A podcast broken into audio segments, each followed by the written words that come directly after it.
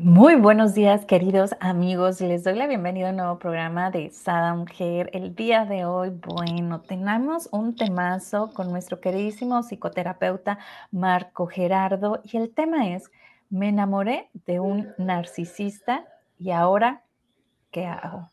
Bienvenido, mi querido Marco. ¿Qué tal? ¿Cómo estás? Hola, ¿qué tal? Muy buenos días. ¿Qué tal, Brenda? Pues aquí, mira, iniciando esta mañanita con el gusto de estar aquí contigo y con las personas que nos están escuchando desde sus hogares, desde sus trabajos, desde cualquier parte. Y efectivamente con un tema bastante interesante, bastante bueno, porque creo yo que hay mucha información, abunda información sobre el tema del narcisismo y ya incluso hasta forma parte de nuestro léxico cotidiano, este, algo así como ya es parte del folclore haber tenido tu narcisista. Pero hay mucha desinformación también que es importante aclarar, es importante así como tomar en cuenta para las personas que realmente viven tras de una experiencia en donde están, están sufriendo, porque es sufrir, es sufrir algo constante, es un, padecimiento que, llega a afectar la vida emocional, física, pero también experiencial de las personas.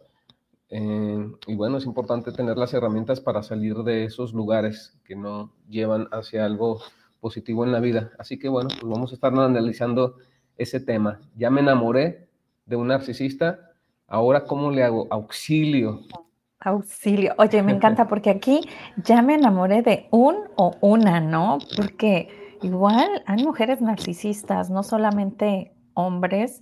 Y me encantaría que iniciáramos con esta pregunta, o sea, ¿qué es un narcisismo, un narcisista para las personas? A lo mejor, muy probablemente hay muchas personas que están viviendo esta situación, pero no saben cuál es ¿Cuál es exactamente ¿no? esta definición? Claro, sí, mira, hay dos tipos de narcisismo. Eh, uno es el narcisismo que podemos llamarlo, ese narcisismo que todos podemos llegar a tener. Rasgos narcisistas, por ejemplo, son el, no sé, ser de pronto muy codicioso, de pronto eh, tener ciertos rasgos de querer algunas cosas solamente para mí. Y todos tenemos ese tipo de rasgos todos llevamos a tener rasgos narcisistas en nuestra vida que son parte de nuestra inmadurez personal que tenemos que ir madurando conforme vamos creciendo. Entonces, eso entra dentro de un rango, un parámetro, digamos, este, de neurosis, que puede ser abordado en terapia y puede ser superado muy fácilmente. Bueno, fácilmente entre, comillas, ¿no? hay que padecerlo. Pero hay algo que conocemos, el trastorno narcisista. Un trastorno narcisista. Se fue tu audio, no sé si soy yo solamente la que no te escucho. ¿Nos puedes poner en comentarios ahí, Adri, si escuchas a Marco?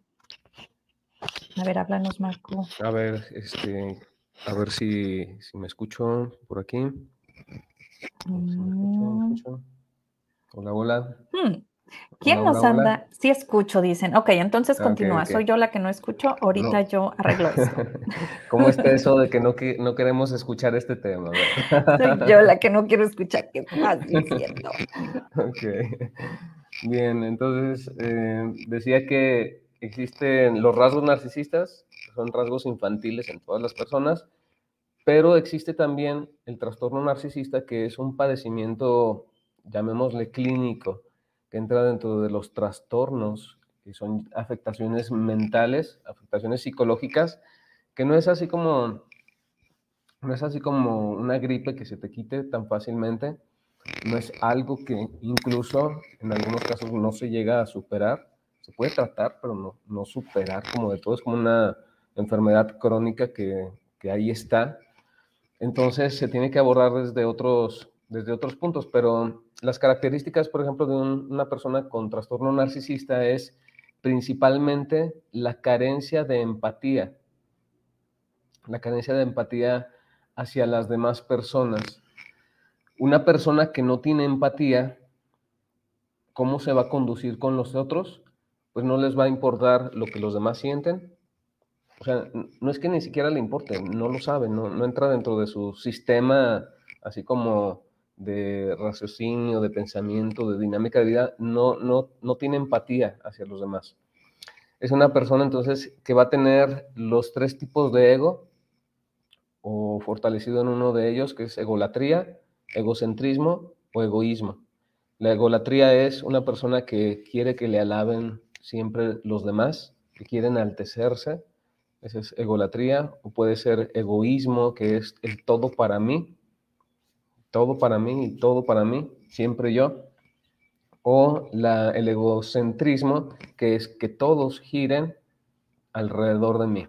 Son tres, tres como diferentes tipos de egoísmo o narcisismo, y entonces cada narcisista se va a fortalecer en uno de ellos. Te decía, todas las personas tenemos rasgos narcisistas.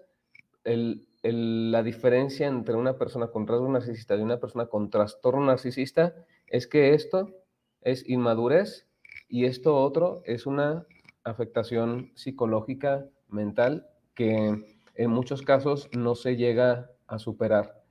Y ahí es importante que nosotros sepamos esto porque cuando nos cuando la vida nos pone frente a una persona con trastorno narcisista, es muy común que las personas digan, ah, ya va a cambiar. Detalles, detalles buenos, malos que cada uno tiene, no pasa nada. Y entonces Oye, ahí existen, ¿no? Esas mujeres, y ahí sí es algo de las mujeres, ¿no? Súper poderosas que se creen la mujer, este, maravilla, y yo lo voy a cambiar, ¿no? O sea, ya cuando viva con, en, en este amor que yo le voy a dar, en este cuidado, en esta protección, pues va a cambiar, ¿no? pensamos que, vienen dañados de, sus familias y nosotros vamos a hacer así como las haditas que, ¿no? Loca. Eh, sí, es que le atribuimos, le atribuimos eh, funciones muy mágicas al amor. Bueno, el amor es mágico, sí, claro, el amor es bonito, el amor es, es, agradable y por supuesto que el amor puede transformar a personas y, y en nombre del amor se pueden realizar muchas cosas, pero pues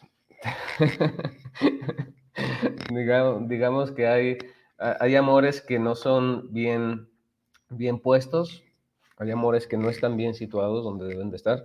Y, por supuesto, una característica en muchas ocasiones del amor con un narcisista o de esta experiencia con, con una persona así, es que pensamos que en nombre del amor, esa persona, incluso hasta pues no sé, como si fuera a 100 terapias conjuntas y ya se le va a quitar su padecimiento. Y no es algo que ocurre, es algo que finalmente no va a pasar y que al contrario, pues te va a llevar a tener una vida de desgaste emocional, psicológico y, en muchos casos, ya lo decía, incluso hasta físico, incluso este, llegar a afectar de manera muy fuerte tu vida. Así que, bueno, a grandes rasgos, esa es una persona narcisista alguien que solamente piensa en sí mismo, que solamente ve por sí mismo, pero es un padecimiento que, va más allá de, digamos, rasgos, rasgos este, sueltos así de su personalidad. es crucial, o sea, porque obvio, si nosotros nos diéramos las características de un narcisista, pues desde un inicio dijéramos, no, bye, ¿no? Y, te das la vuelta. El punto aquí es cómo te enamora un narcisista. Y antes de irnos, nada más aquí a darle las gracias a Adri, buenos días, a Heidi que nos contó, y a Adri igual, Heidi dice buenos días. María dice, sí se escucha, muchas gracias chicas por apoyarme. Por acá dice dice, carecen de empatía, son, son Si no nos enamoraron, ese es el punto. Dan sacado, pues ya estamos ¿no?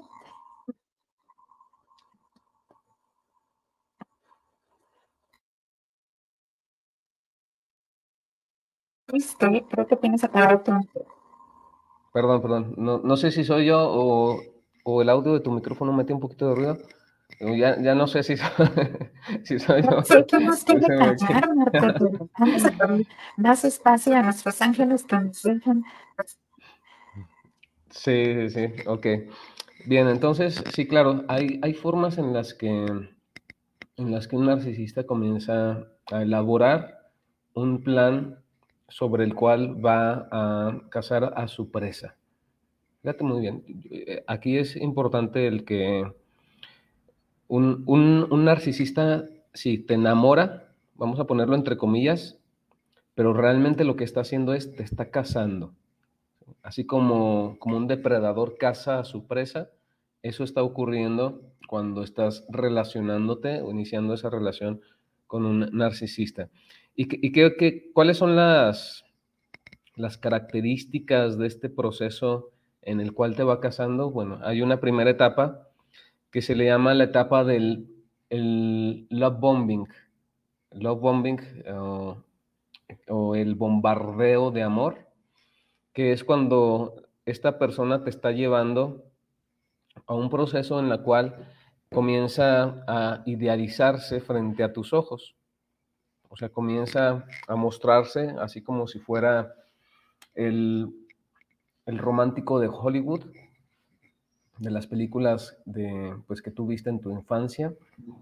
aparece como si fuera el príncipe azul ante, pues, ante tu vida, aquel que viene a rescatarte. Fíjate, qué curioso. Una persona narcisista se vende primero como el rescatador y entonces el lobo es, es esa fase, es esa etapa en donde te decía, él va a tener varias estrategias. Entonces, con, por ejemplo, una desproporción en cuanto a regalos, afecto y, el bombardeo constante de ello. Ahora, esto por, supuesto que no está mal, o sea, no está mal, pues a quien, no le gusta que una persona que, te, que, te, quiere conquistar, pues haga su chamba, ¿no? Su trabajo, que te dé tus regalitos y que esté atento. Por supuesto que es algo que cualquiera puede decir es normal, es, es parte del proceso de, de amor en cualquier fase, en cualquier, bueno, en cualquier situación.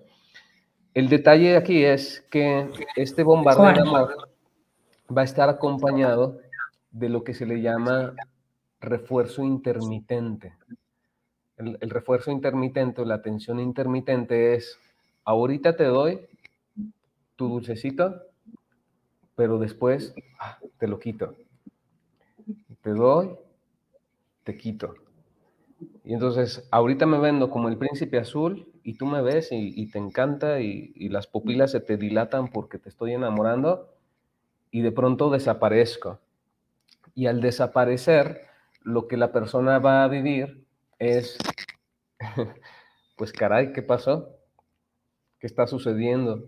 Así, como, como ahorita, así como ahorita que te fuiste, Brenda, caray, ¿qué onda?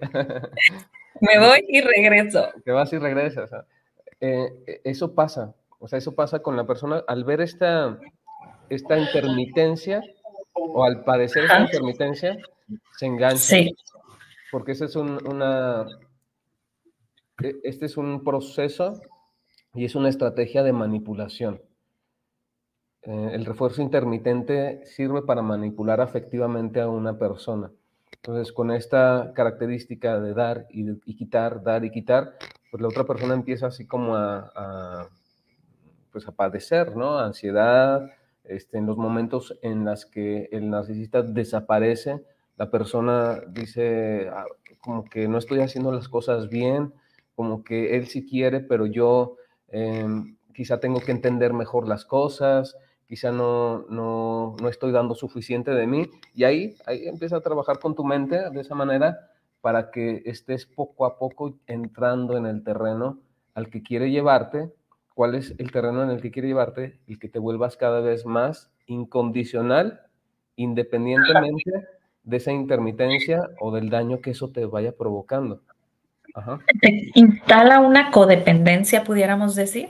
Sí, por supuesto, el, narcisista hay, hay, este, dos características. Uno es, sí, la codependencia, que es cuando se convierte en el salvador, en el rescatador, se hace, se hace indispensable en tu vida de que tú tengas la idea de que él va a resolver los problemas emocionales, económicos, de todo tipo que tú tengas, se vende así de esa forma, u otro es em, el, tipo de narcisismo que es como más pasivo.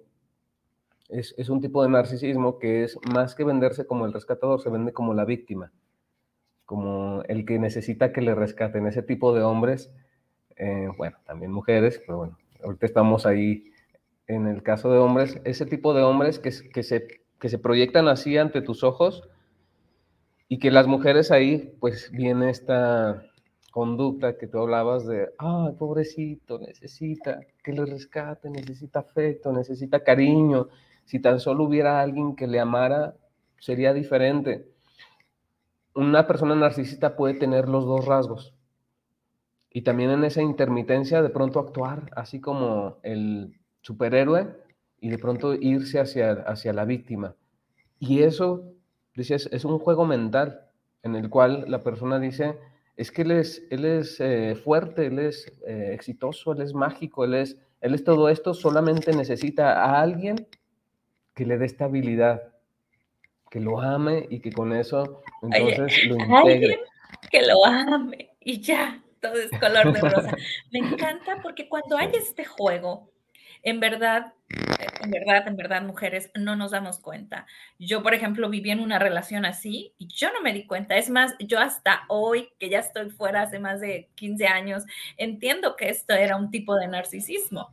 Pero yo cuando estaba ahí, yo sí entendía que había una codependencia, sí trabajé una codependencia, pero como se va al área victimisma, de víctima, es difícil reconocer como bien nos dices, mi querido Marco, que es eh, un tipo de narcisismo. Me encanta que nos lo desmenuces y nos, nos lo expliques de esa manera, porque hay muchas personas que probablemente ahorita lo estén viviendo. Yo te recomiendo, acude a un experto. Aquí está nuestro queridísimo Marco Gerardo, que lo puedes buscar en sus redes sociales. ¿Cómo, Marco? Así es, como psicoterapeuta, Marco Gerardo Pinedo.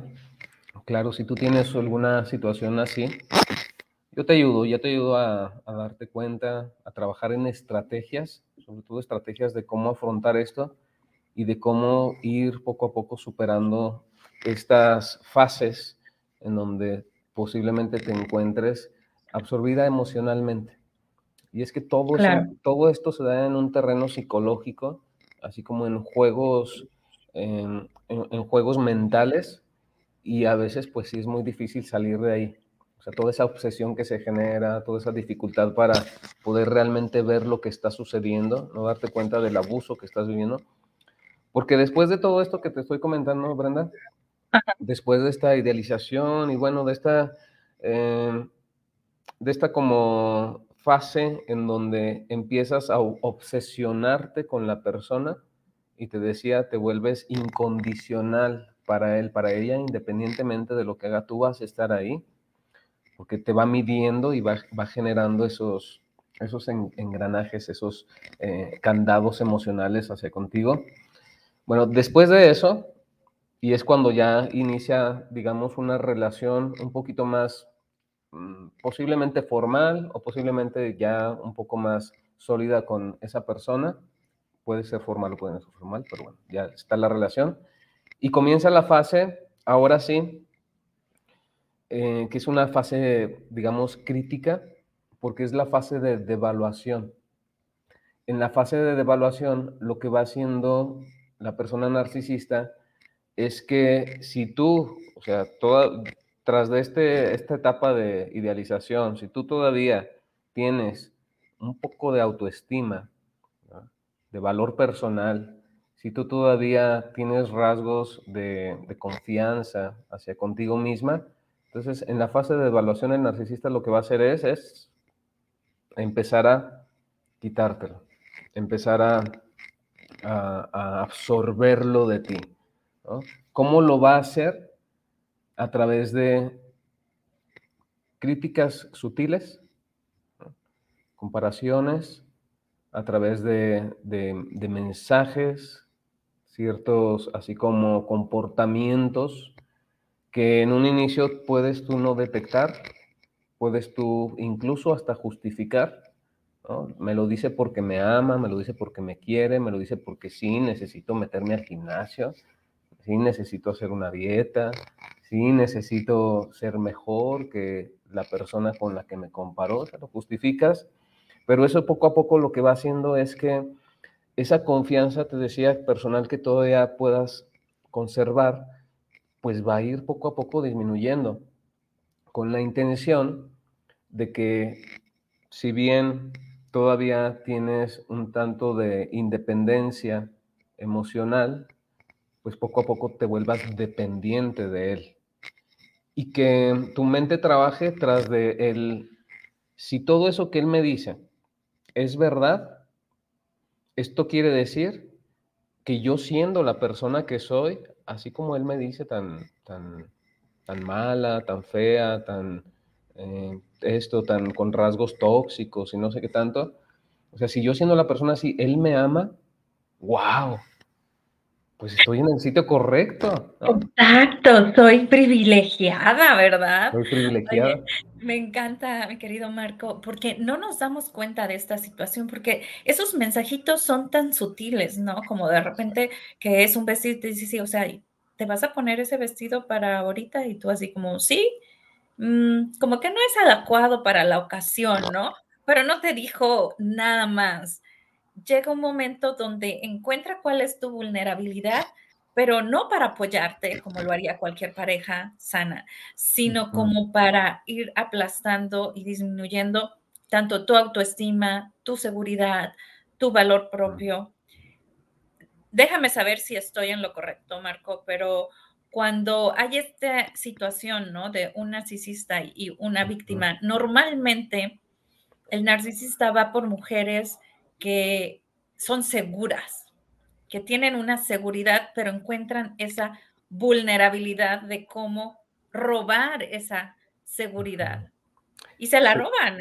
Eh, eh, yo no sé en qué momento ya no hay esa seguridad de la que ellos se enamoraron, pero ellos fueron los que hicieron que ya no la tuviera. O sea, es, es un juego aquí mental muy raro, ¿no? Y, cuando caes y llevas, no te das cuenta. Por acá, antes de irnos a tu comentario, dice Heidi, la neta del planeta, no me ha tocado, pero lo viví de cerca con una amiga y cumplía con todos los rasgos.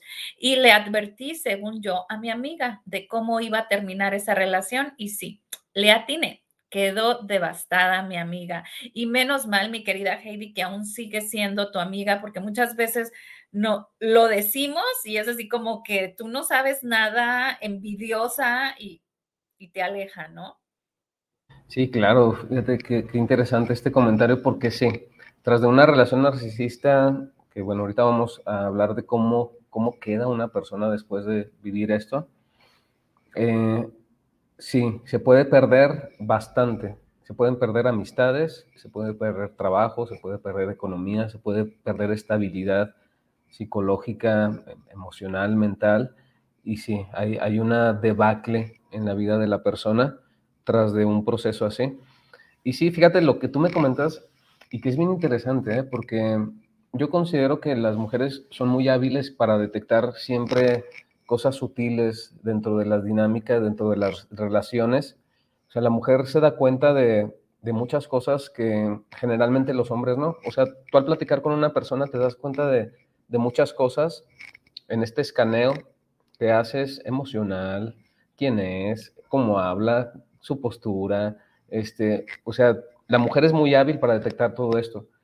Pero esto quiere decir que el, narcisista tiene una habilidad que, que va como, em, va algo así como descifrando códigos en la mujer, va descifrando códigos, va, va generando así como como ciertos escudos, ciertas trabas para que la mujer no pueda hacer ese proceso de darse cuenta. Y entonces ahí, por ejemplo, si la mujer tiene un pensamiento en el que, no, como que, como que estoy viendo algo raro, como que estoy notando algo raro en esto, ¿no? Como que esto que me lo dijo, o sea, él tiene sus estrategias para darle la vuelta a eso, para darle la vueltita. Y son todos esos procesos mentales de los que hablamos, así como muy confusos, en los cuales vas saboteando esa capacidad de raciocinio o de, o de incluso hasta de intuición que tú tienes. Va descifrando y va hackeando de alguna forma esa, toda esta capacidad y bueno, todo eso va, va haciendo, ya lo decía, que vaya decayendo tu manera de pensar respecto a ti, tu confianza, que vayas sobrevalorando a la persona, lo pongas en un pedestal y todo eso pues eh, con bloqueos para que no te sea tan fácil el darte cuenta de las cosas. Entonces, después de esta fase de, de que hablemos llamado de devaluación, en donde te va haciendo su presa, pues ahí viene la, la, la situación en donde las personas empezamos, por ejemplo, este comentario de Heidi que nos decía, yo lo veía desde fuera y ella no se daba cuenta. Sí, ahí, por ejemplo, las personas que te rodean se pueden percatar de algo.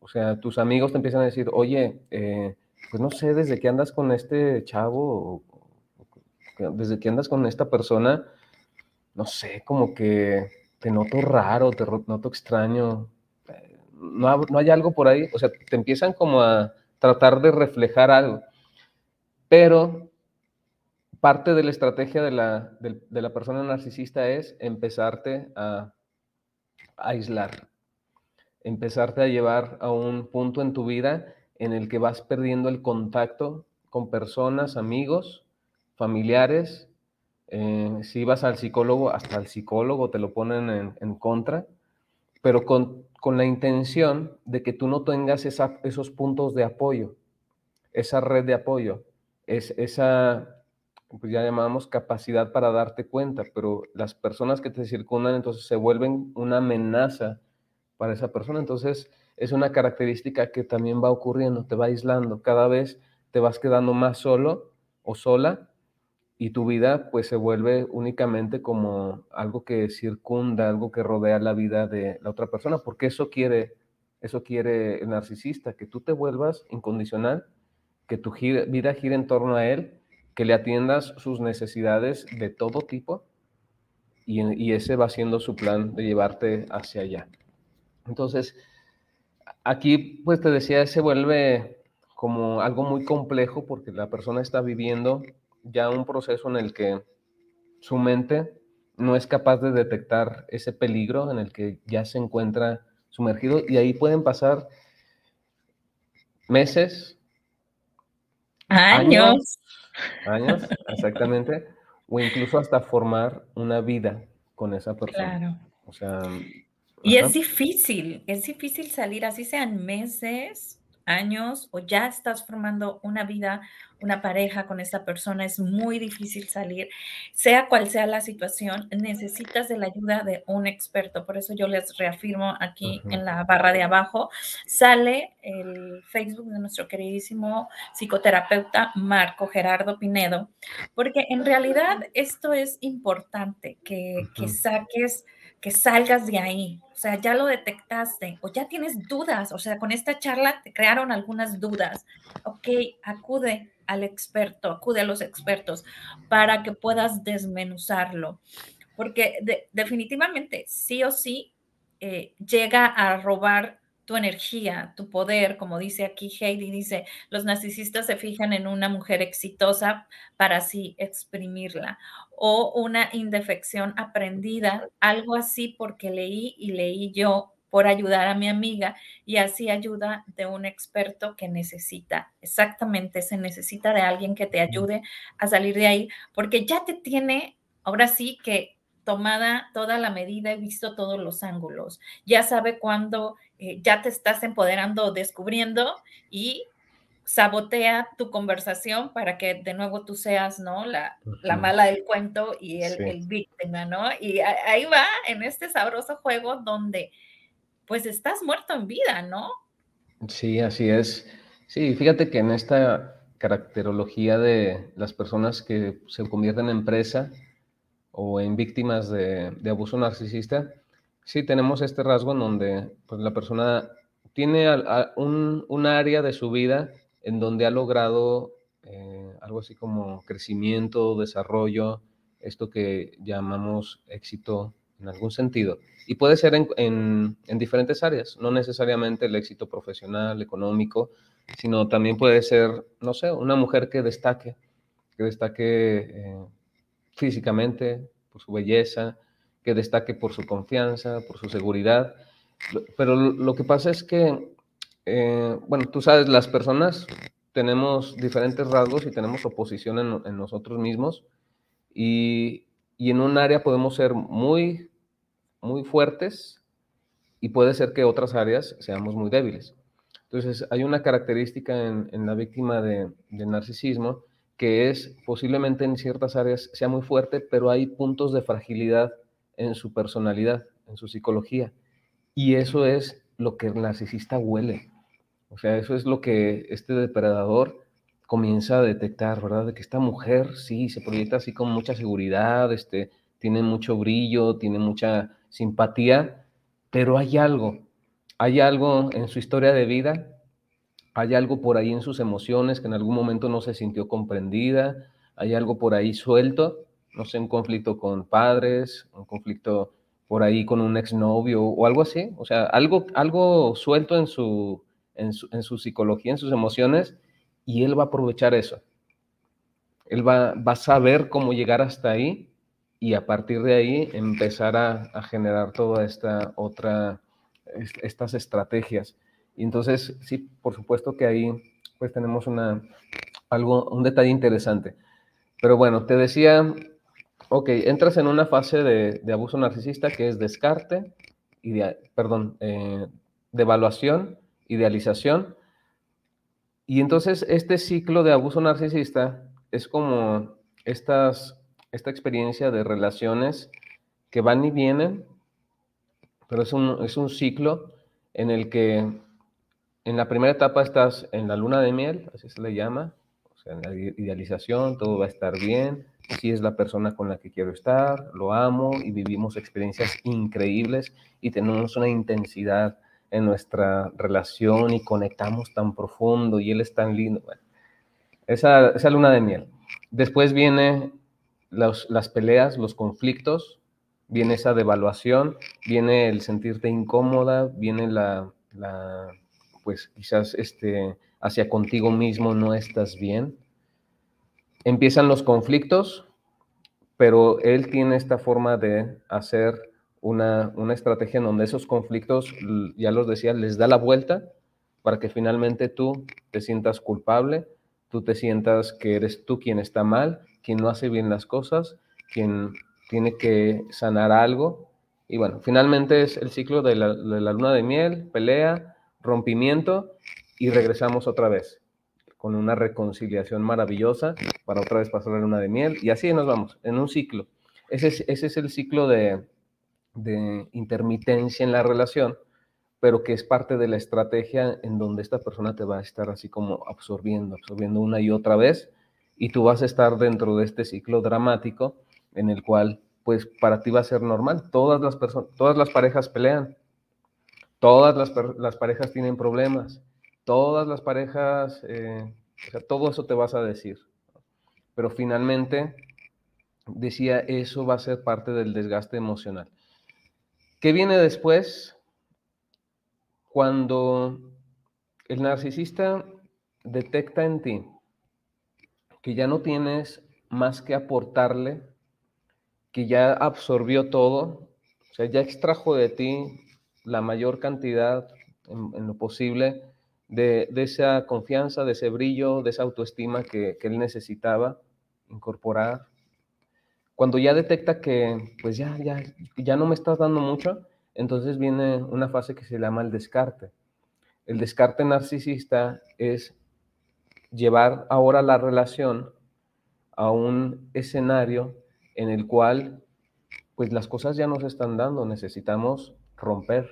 Necesitamos romper, ¿por qué? Porque cada uno tiene que seguir su camino, porque fíjate cómo ya no estamos bien, porque fíjate cómo eh, estamos peleando mucho. O sea, te va a manejar un escenario en el cual él o ella tenga que salir de la relación y en el cual, eh, pues tú con todo tu devastamiento emocional, te quedes ahí presa, siendo presa, pero ahora emocional de él.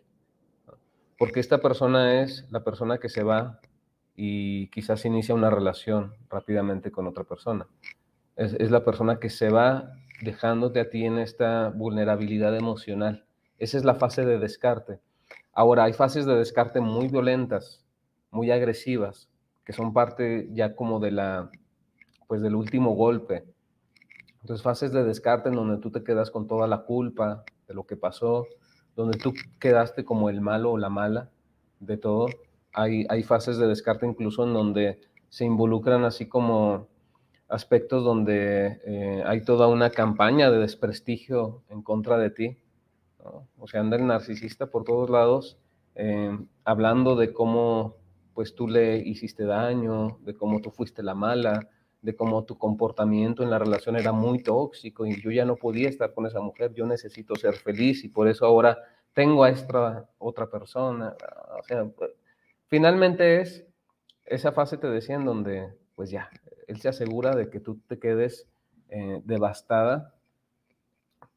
Ahora, hay dos formas de salir de, de, una relación narcisista. Cuando ha avanzado ya a un grado en el que pues estás afectado emocionalmente. Una es salir mal y la otra es salir peor. Así, así de, de claro. Pero tú puedes elegir. Tú puedes elegir entre salir mal y salir peor. Pero esto es importante decirlo, Brenda, porque porque el salir de una relación narcisista no es fácil y las personas que viven esto tienen que entenderlo y que vas a tener que padecer, vas a tener que padecer ciertas, ciertas, eh, digamos, algo así como síndrome de abstinencia, eh, mucha ansiedad, va a haber un proceso de reconstrucción que en algunos momentos se convierte en, en algo muy doloroso, muy, con mucha impaciencia, pero esa, eso tiene que ser, eso tiene que pasar. Para volverte a reconstruir tienes que padecer muchas cosas. Entonces, eso tenemos que saberlo, porque no hay una, no hay una forma de salir ahí y ya salí y al día siguiente ya me recuperé. No lo hay. Vas a tener que vivir un proceso de, de mucha eh, paciencia hacia contigo mismo. De mucha fuerza de voluntad, ¿no? También.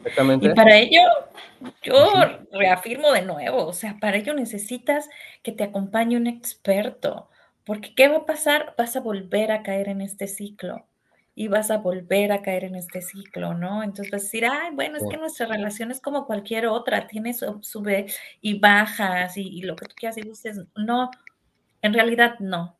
Una, una relación, claro que puede ser sana. Sí. Ajá, dime. Ajá, sí, incluso este, hay hay este, experiencias donde después del descarte, te decía, es esta ya situación donde te dejan la lona, pues eh, la persona comienza a recuperarse, poco a poco vas recuperando la confianza, poco a poco empiezas a hacer nuevamente cosas, así vas como, como el, venadito de Bambi, así con los pies eh, temblorosos, pero bueno, reincorporándote en tu vida. ¿Y, ¿Y qué crees que pasa? o el mismo. El mismo vuelve a aparecer. O sea, e, este es algo que, ocurre en muchas ocasiones. Te decía, ya te vas recuperando y vuelve a aparecer. Se hace presente otra vez en tu vida. Te desbloquea de, las redes, porque el, narcisista normalmente es el que bloquea y, y, algo así como que te deja a ti en, en suspenso, pero aparece nuevamente, eh, físicamente, este, otra vez y, claro, su argumento es, es el típico ya cambié, es el típico ya, ya, ya fui a terapia, dos sesiones y ya, ya me dieron de alta. Este, Oye, me encanta porque aquí dice Areli, dice, el narcisista es un gran actor y sabe realizarlo en cualquier escenario. Es cierto, mi querida Areli, muy cierto. es un actorazo. Pero, pero son, son este, es impresionante como esa, facilidad que tiene para meterse al mundo emocional, al mundo donde, donde se configuran muchas cosas afectivas. Es impresionante esta, esta habilidad que, que van desarrollando. Pero entonces te decía, sí puede aparecer nuevamente eh, con la intención de algo así como decirte, hey, tranquila, tranquila, tú eres mía, tú te quedas aquí y, puede ser como una, una repasada, una repasada. esta fase se le llama el hovering, que es este, algo así como aspirarte, aspirarte para que eh, aquello que estás recuperando, esto es mío. Bueno, te decía que es importante el reconocer que después de una experiencia así, tenemos que vivir todo un proceso y la primera etapa de ese proceso tiene que ver con el, con el pasar un, dolor, pasar este, esta experiencia o esta etapa de dolor, que es algo así como una devastación emocional. Ahora, nadie nos podemos brincar esta etapa. Nadie se la puede brincar. Nadie puede, mm, algo así como esquivar esta primera circunstancia, pero no es algo necesariamente malo. Tú tienes que empezar a reconocer ese dolor porque ese dolor que experimentas después de una relación narcisista es todo el dolor que se generó durante la relación y que no te fuiste dando cuenta. Cuando el narcisista se va, pues deja así como todo abierto y es donde te vas dando cuenta, wow, o sea, ¿dónde estaba todo esto? ¿Dónde estaba yo? Eh, y con todas estas emociones aquí, aquí adentro. Entonces, tienes que vivir ese proceso en el que empieces a integrar y a ser consciente ese dolor emocional, ese conflicto emocional, puedes experimentar mucha tristeza, mucho enojo, mucha rabia, porque te vas dando cuenta de todo lo que pasó. Incluso hay ocasiones donde pues te empiezas a documentar de las cosas, lo empiezas a leer o lo empiezas a escuchar así como en este tipo de, charlas, y es ahí donde se detonan muchas emociones. Y caray, sí, o sea, sí es eso lo que viví y cómo lo permití y cómo lo dejé y bueno, es, es parte de, del proceso de recuperación. Entonces tienes que validar todo lo que sientes, pasar esa fase de dolor, esa fase de enojo, viene una fase de llanto, de desahogo, algo así como de catarsis, que lo puedes vivir si, si tienes la, oportunidad de, de hacerte de, de, un, de, un, escenario de psicoterapia o, o, entrar en grupos de ayuda en, talleres, ahí puedes recibir como un cierto apoyo en esta fase de, desahogo. Y poco a poco viene, eh, vienen fases en donde aprendes, donde vas aprendiendo a cuidarte a ti misma. O sea, empiezas como a, volver ahora sí a esa confianza personal, pero ya no es una confianza tan inocente como lo era en, en un principio, en un primer momento, ahora esa confianza se va convirtiendo en una confianza, digámoslo, incluso hasta como sabia. Hay sabiduría en esa confianza. ¿Por qué? Porque ya sabes, ya sabes más cosas de ti, ya sabes más cosas de las relaciones y empiezas entonces a gestionar escenarios de cuidado, de autocuidado, de autorrespeto. Eh, es cuando, pues, no sé, las personas ya conectan con, una, con hábitos de vida saludables, hábitos de vida sanos, ¿Por qué? Porque eso es también algo que puede llevarle a, tu, a toda tu psicología, a todo tu organismo, la evidencia de que existen relaciones sanas. Y la primera relación sana que tú debes de buscar es la relación sana hacia contigo misma. E, ese, ese es el pilar que de soporte en la vida, digamos, saludable de cualquier persona, la relación contigo misma o contigo mismo. Ok, vienen después pues el análisis de todo lo que viviste, el recuperar todos los aprendizajes, cuando te conviertes en algo así como un poco más objetivo, más aterrizado en la vida, ya empiezas a no creer tanto en estos cuentos de príncipe azul, empiezas a reconocer como ciertas características de esto que estamos comentando. Ahora, no es que sea ideal que las personas tras vivir esto se conviertan en personas con temor al amor con temor al amor, con esta herida de, traición o con esta herida de rechazo. O sea, no es, no, no es tanto por ahí. Eso, eso, eso es cuando las, las, emociones aún están atoradas, cuando las emociones aún no se concientizan y entonces, por ejemplo, puedes quedar estancado en una emoción de enojo y si quedas estancado en una emoción de enojo, para ti todos los hombres van a ser malos, todas las relaciones de amor van a ser negativas, todo va a tener algo así como esta connotación. Entonces, no, el, trabajar de manera clara esto es, te vuelves objetivo ante la vida. Sabes que la vida tiene peligros. Sabes que hay hombres buenos y hay hombres malos. Sabes que se pueden ocurrir este tipo de circunstancias, pero no todo es eso. fíjate, es, es, más objetiva la, la comprensión que tienes. Y poco a poco vas también yendo hacia una fase de aceptación personal, que es una de las fases más importantes. El aceptarte, ¿por qué? Porque esta circunstancia que viviste, en la cual tu confianza fue disminuyendo y en la cual tu confianza fue afectada, eh, te quitó toda esa aceptación hacia ti misma.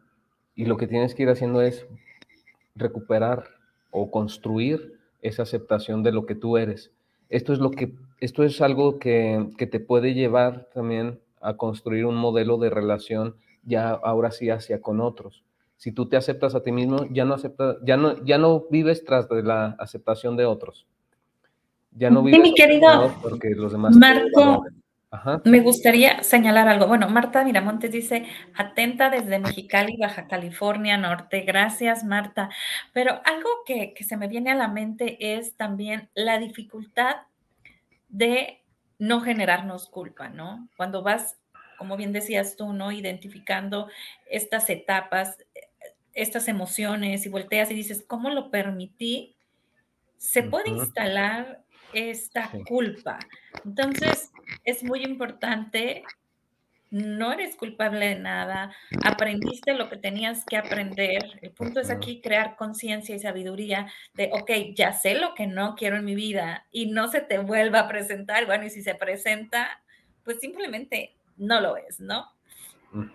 Sí, claro, la, culpa viene de, claro, de todas estas fases de desequilibrio que te fueron generando y claro que la persona pues te hizo sentir culpable en muchas ocasiones, te hizo tener esta autopercepción, autopercepción de ti negativa, que es la culpa, pero en las fases de recuperación tienes que transformar esa culpa en responsabilidad. Cuando lo transformas en responsabilidad, la culpa tiene o se va cambiando el argumento de lo que pasó. Cuando tú te sientes culpable es porque lo permití, eh, yo, yo hice las cosas mal. Viene esta, fíjate, esta característica de no, no reconocer, no reconocer positivamente tu actuación en, en esta, pues en, estas, en, en esta etapa de tu vida. La responsabilidad es más el, ok, yo permití eso, sí, pero yo ahora soy responsable de lo que me pasa yo decidí estar en una relación con una persona así, pues ahora decido tener una vida, eh, digamos, dirigida hacia el bienestar emocional o el bienestar en, todas las áreas que me conforman. O sea, el transformar esa, ese sentimiento de culpa en responsabilidad es algo que te va a ayudar a, a consolidar ese aprendizaje y a aportarte mayor seguridad personal.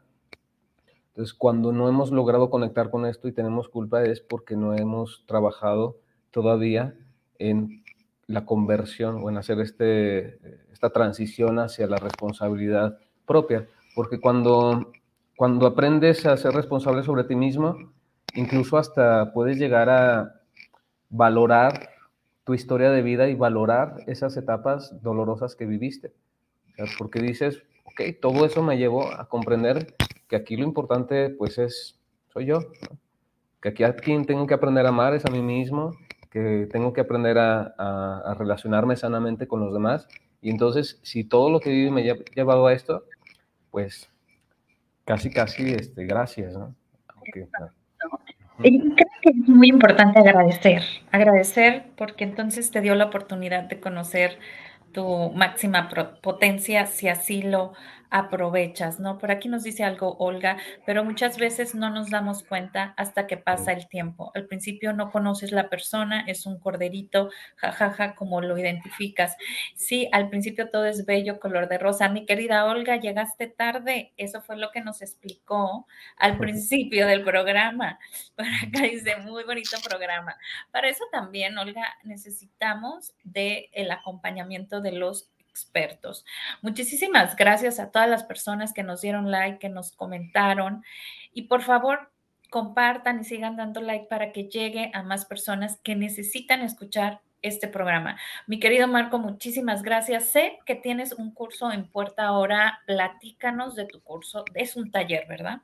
Así es, es un taller donde vamos a proporcionar este tipo de herramientas, herramientas para poder salir no, solamente de relaciones con estas características de abuso narcisista, sino poder superar conflictos en tus relaciones que, em, ah, mira, hay, este estigma, Brenda, lo comparto, este estigma en el que las personas muchas veces tienen el temor a recurrir a, por ejemplo, a la psicología, a la psicoterapia, porque dicen, es que si voy, voy a tener que dejar a mi, a mi marido, o si voy, voy a tener que dejar a mi pareja.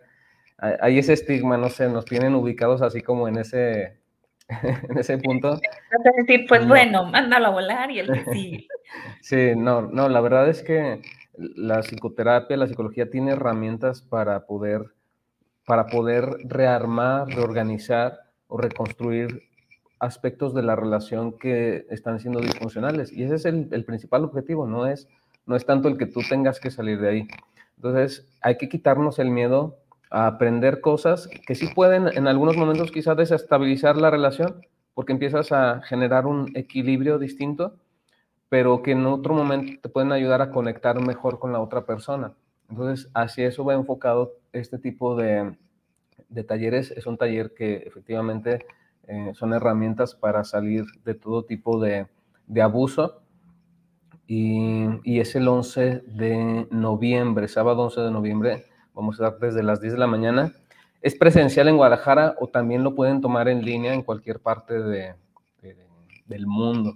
Tenemos en, en, este tipo de talleres, que es un grupo de, de mujeres, tenemos personas de Colombia, tenemos personas de Estados Unidos, tenemos personas de aquí de México, entonces, es un grupo de mujeres que ya se ha ido conformando y a las cuales vamos impartiendo este tipo de, talleres. Así que invitadas todas y, todos, si hay un hombre por ahí que también quiere aprender a, a salir de este tipo de aspectos, por supuesto que son bienvenidos. Así es, pues muchísimas gracias, muy importante la información que nos estás dando. Bueno, nos vemos este 11 de noviembre por ahí en el taller, porque creo que este lo debemos de tomar todas las parejas, sí o sí. Si lo tomas en pareja, mucho mejor, ¿verdad, mi querido Marco? Sí lo pueden tomar en pareja, claro, y también les va a aportar bastante para ir resolviendo Claro. Claro. Pues abrazo fuerte, fuerte a la distancia. Muchísimas gracias. ¿Y con qué nos despides? Pues muchísimas gracias, Brenda. Gracias a todas, a todos los, las personas que estuvieron por aquí. Y bueno, cualquier cosa, pues contáctenos a través de redes sociales. Estoy como psicoterapeuta Marco Gerardo Pinedo. Y pues un gusto, Brenda. Muchísimas gracias por tu espacio. Gracias por, por, por esta, este espacio de luz para las personas. Oye, sin audio, con audio, sin cámara, pero aquí estamos. como, como guerreros, enfrentando dificultades. Sí, Emeterio nos ha enseñado. Así es que, bueno, pues muchísimas gracias, Marco. Bendiciones.